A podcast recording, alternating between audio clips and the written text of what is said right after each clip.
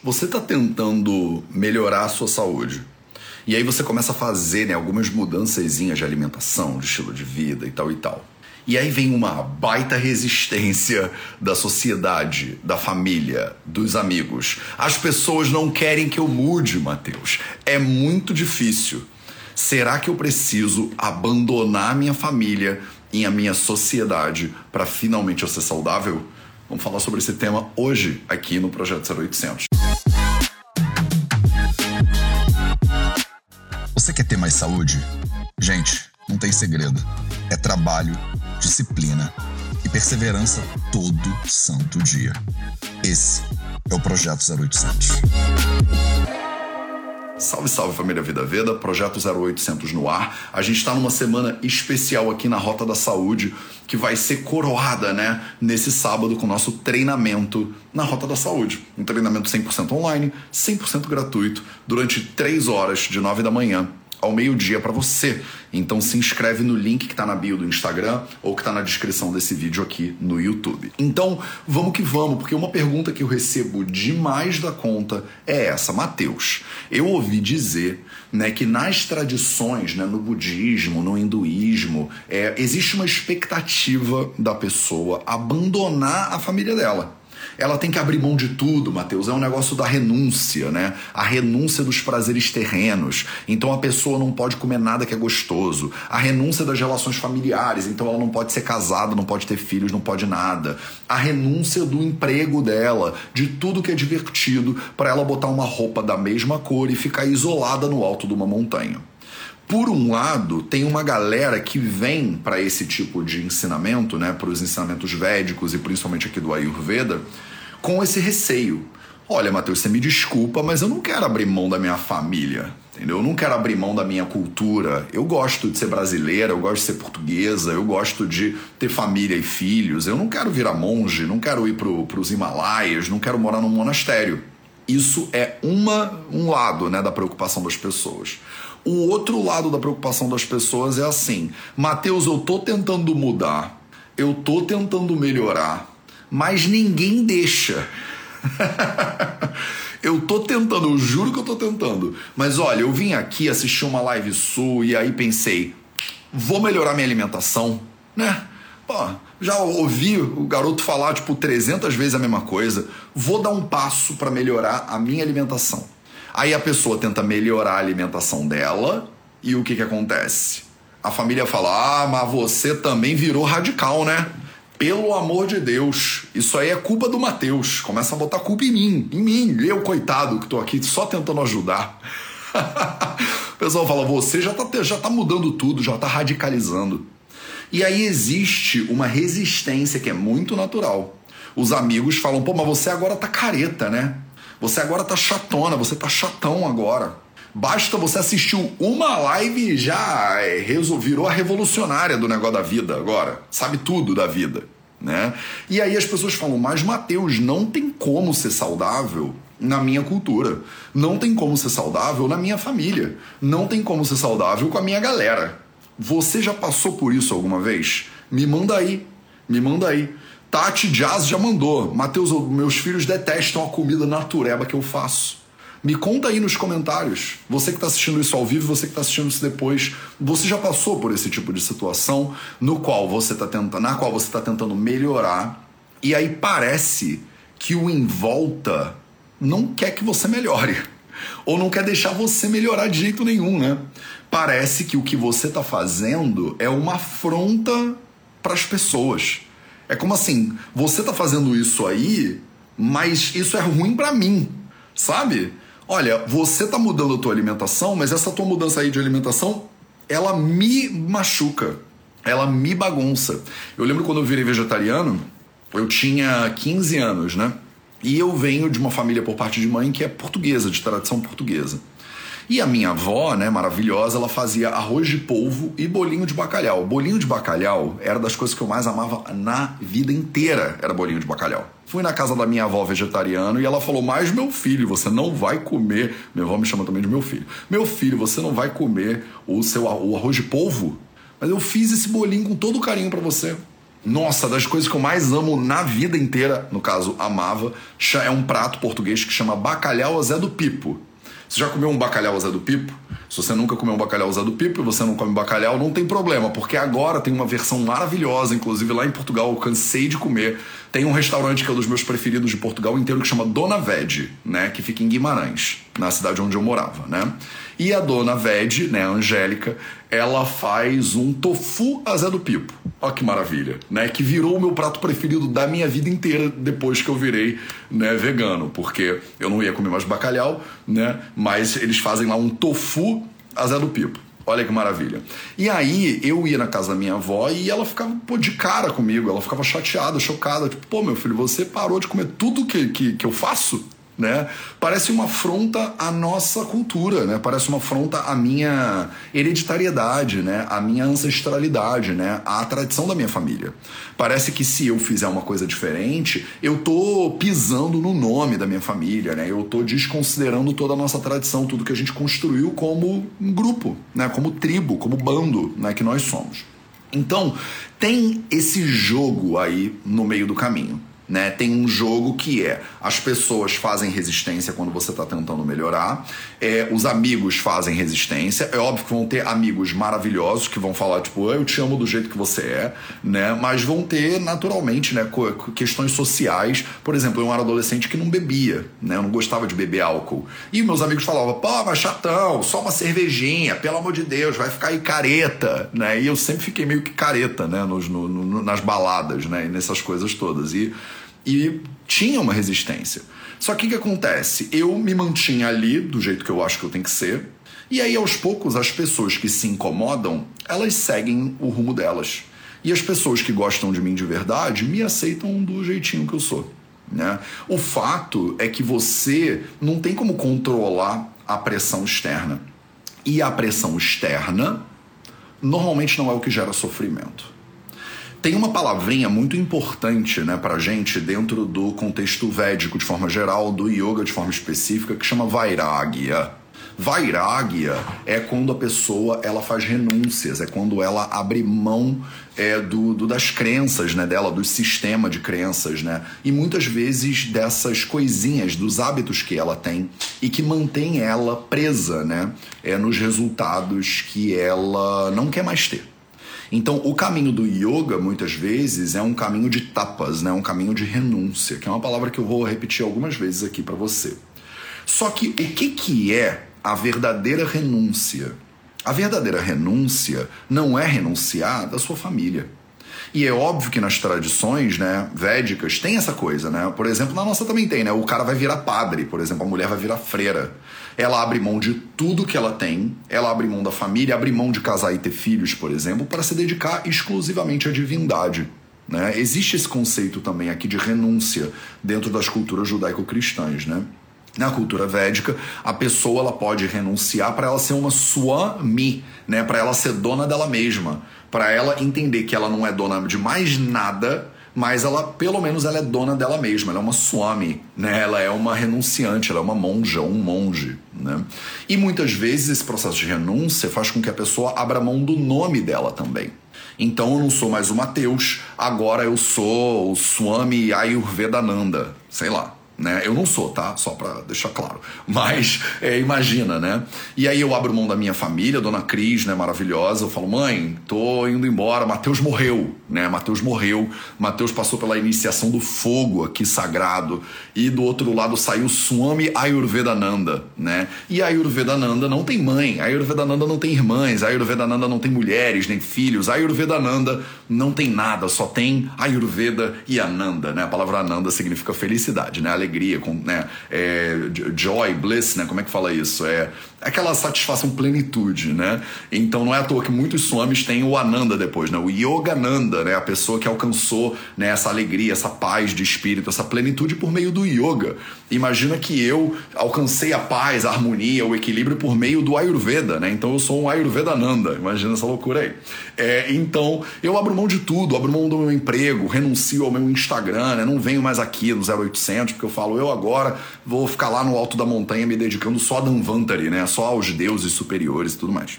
Isso faz parte do, da trajetória de muitas pessoas. Eu não estou aqui para julgar nem para questionar, muito pelo contrário, né? Muito pelo contrário. Só que você não precisa, né, abrir mão do seu nome, da sua cidade, da sua cultura, da sua família. Você não precisa ir morar na Índia. Você não precisa, né, vestir uma roupa da mesma cor todo dia para você poder fazer a renúncia que é a mais importante renúncia, né? A renúncia que é a renúncia que importa mesmo.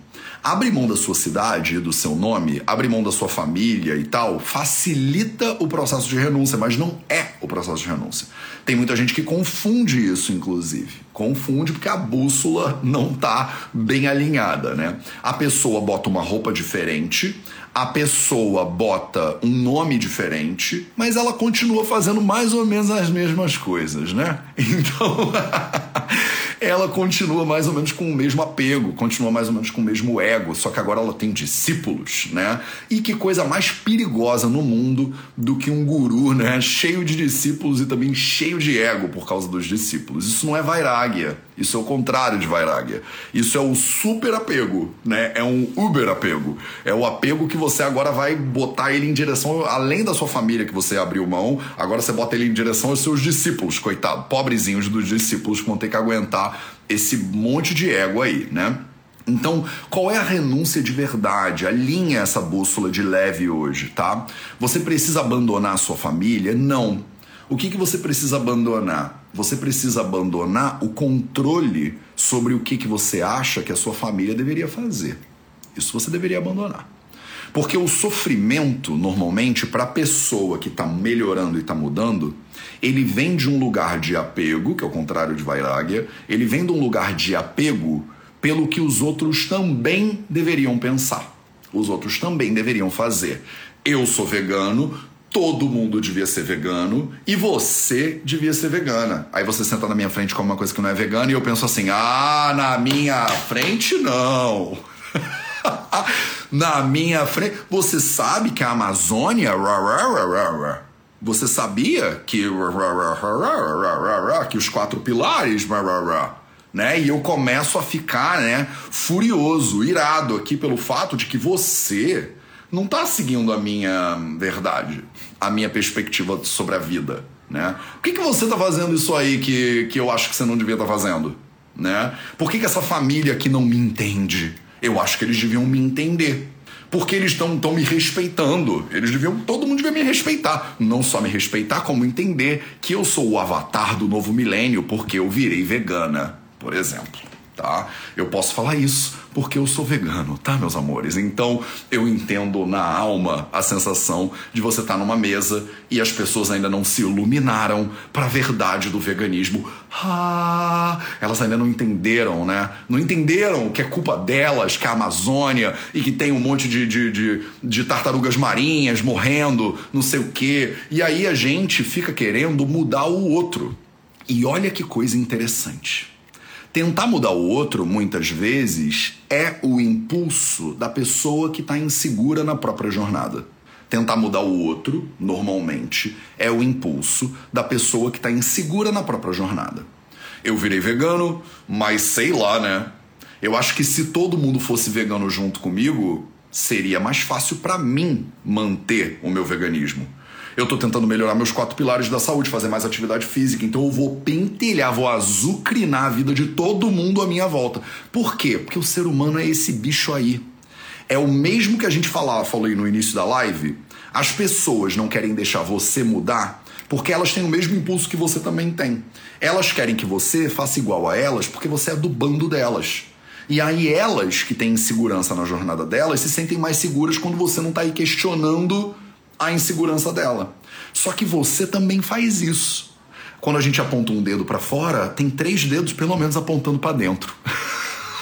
Não tem esse negócio do dedo apontando para fora, o dedo apontando para dentro. E aí você reclama, mas Mateus, ninguém me aceita do jeito que eu sou. Mas tu aceita os outros do jeito que eles são? A gente quer ser aceito do jeito que é, mas quer mudar todo mundo. Eu quero ser aceito do jeito que eu sou, então todo mundo tem que pensar que nem eu você está cometendo o mesmo erro que as pessoas que estão te oprimindo estão cometendo, percebe? É a mesma dinâmica, é o mesmo impulso de querer ser aceito, é o mesmo impulso de querer ser amado, é o mesmo impulso de querer fazer parte de um grupo.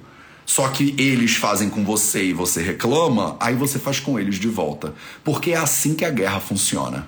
É assim que a guerra funciona. Como é que é a guerra? Você me ataca, eu defendo e te ataco, né? Então se eu, se eu ser vegano é um problema para você, tô usando o exemplo do vegano, mas não importa o exemplo do vegano, tá? Pode ser o exemplo que você quiser colocar aqui. Ah, Matheus, você faz balé. Pronto. Eu sou bailarino e você não é. E o fato de eu fazer atividade física, de repente, mostra para você que o seu sedentarismo não tá legal. E aí você tem duas opções: ou você muda o seu sedentarismo, que dá um mega trabalho, ou você muda a minha atividade. A gente na vida tá sempre nessa relação, nesse sistema muito doido, mas que é o sistema que a gente vive. Na hora que você muda a tua alimentação, você me mostra que eu de repente poderia mudar a minha. E aí eu tenho duas opções: ou eu mudo, que é muito difícil, gasta muita energia, ou eu tento fazer você parar de mudar. Porque a tua mudança, ela é uma afronta para as minhas crenças, e eu vou me defender ou eu vou me transformar. Não é todo mundo que está no ponto de transformar, então é natural que as pessoas se defendam. Só que você faz isso também. É muito comum que a gente, no processo de transformação, sinta né, a pressão da família. E aí a resposta à pressão da família é uma pressão contrária newtoniana, né, na direção contrária, mas com a mesma força. Né? E aí a gente cria uma guerra, a gente cria uma batalha. E eu não sei se você sabe, né? A gente está no meio de várias guerras no mundo. O pessoal agora focou no negócio da Ucrânia e tem que focar mesmo. Mas tem um monte de outras guerras que já estavam acontecendo que às vezes a gente esquece, porque a gente fala, ah, isso aí é, já estava acontecendo há mais tempo. O negócio importante agora é uma só. mas na verdade o ser humano é um bicho que faz guerra, né? E eu não sei se você sabe, mas na guerra não tem vencedor. Ninguém ganha guerra, meu amor. Ninguém ganha guerra. No momento que você entra em guerra, você pode até conseguir se defender, mas você sai machucado também. A gente fala né, que em briga de faca todo mundo se corta. Não tem jeito. Né? Você não vai sair ileso. A não ser que você seja né, o faixa azul do não sei que lá, do sétimo raio, que aí você entra numa briga e você não se machuca. Mas o melhor jeito de você não se machucar é você entrar na briga sem briga. É você entrar na briga sem briga. Porque senão o teu processo de transformação, que leva você a se questionar, será que eu preciso largar minha família para ser saudável, faz com que você entre em conflito com a sua família. E aí, de repente, você nem vai largar a tua família, mas eles vão largar você. Porque você fica essa pessoa insuportável que quer impor para os outros a verdade que você encontrou. Se você simplesmente respeitar da mesma maneira que você quer ser respeitada, a liberdade dos outros da mesma maneira que você quer que respeitem a sua, dificilmente você vai entrar em alguma crise ou você vai entrar em algum problema. Dificilmente. Porque no momento que a pessoa está falando, mas você, não sei o que lá, não sei o que lá, ela não está falando de você. Ela está falando dela. E eu não preciso me defender nem brigar com ela. Eu preciso entender e respeitar. Olha, eu tenho o meu impulso de liberdade aqui. E no meu impulso de liberdade, eu não quero comer essas coisas eu defini que eu não vou comer sorvete chicabon. Né? Eu já entendi que toda vez que eu como chicabon me dá espinha, toda vez que eu como chicabon me dá crise de asma, toda vez que eu como chicabon me dá enxaqueca. Toda vez que eu faço A, acontece B e eu não quero mais B. Toda vez que eu faço A, acontece B e eu não quero mais B. Eu já entendi que eu não quero mais B. Mas o maridão, a esposona, eles fazem B. Eles querem B. E aí o problema é deles, não é seu. Se você respeitar a liberdade dos outros da mesma com, a, com o mesmo peso, é difícil. É difícil, mas tô aqui para te né, dar uma chacoalhada nessa manhã de quarta-feira. Por que não? Por que não, né?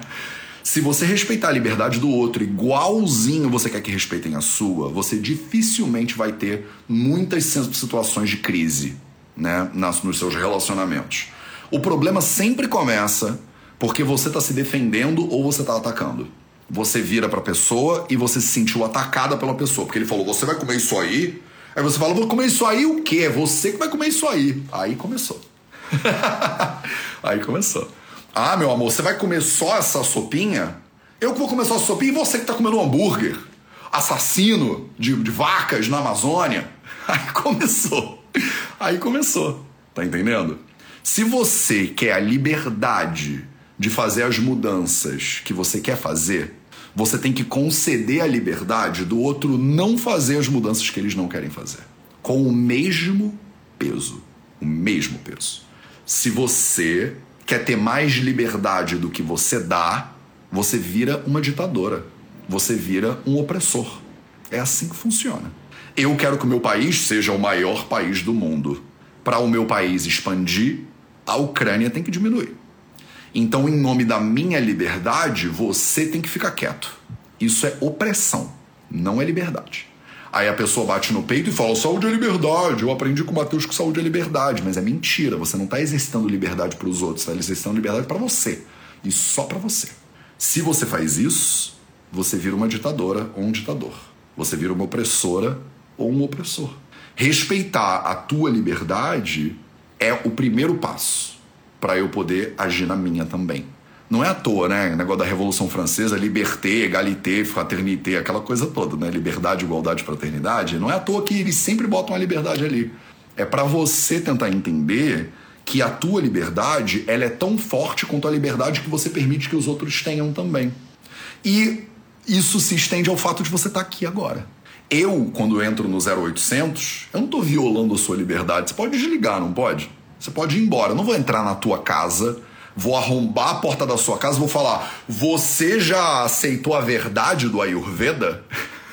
Imagina, eu vou de porta em porta. Bom dia, você já aceitou a verdade do Charaka Samhita? Eu nunca vou fazer isso. Porque você tem liberdade de fazer as transformações que você quiser na sua vida. E eu tenho liberdade de fazer as minhas. Então não mete o bedelho no meu processo, que eu não meto o bedelho no seu. E pelo contrário, como é que eu posso te ajudar, hein? Percebe como a atitude muda completamente se você dá uma alinhada na bússola? A atitude muda completamente. Você vai ter uma atitude muito mais de curiosidade do que de imposição. Você vai ter uma atitude muito mais compassiva do que violenta, sem dúvida nenhuma. No momento que você quer muito ser livre, você quer muito ser respeitado ou respeitada, você precisa necessariamente começar respeitando as outras pessoas. Se você se vê na mesa de almoço ou na mesa de jantar dando discursinho ayurvédico, tem uma chance muito grande de você estar tá pisando no pé dos outros. E aí depois você vem reclamar para mim que estão pisando no seu também. Isso é defesa e ataque, tá? Então vairagya, renúncia, é muito mais renunciar do teu próprio apego com o resultado das ações dos outros do que renunciar aos outros é muito mais aceitar, amar a sua família, muito mais do que largar a família. E olha que interessante, quando você respeita o marido ou a esposa, ou seja lá qual é a sua estrutura familiar, os maridos e as esposas, por que não, né? Aí é que você ama de verdade. Olha que maravilha. É só aí. Porque enquanto você está tentando impor a tua visão, impor a tua verdade, impor o Ayurveda que você aprendeu no 0800 a pessoa, você não aceita a pessoa de verdade por quem ela é. Você está inventando um ser humano na sua cabeça e querendo se relacionar com esse ser humano que você inventou. Você não está se relacionando com a pessoa que está na sua frente, você está se relacionando com a pessoa que você inventou na sua cabeça que aquela pessoa tinha que ser. Não tem como isso dar certo. Você precisa abandonar a sua família para ter saúde? Uh -uh.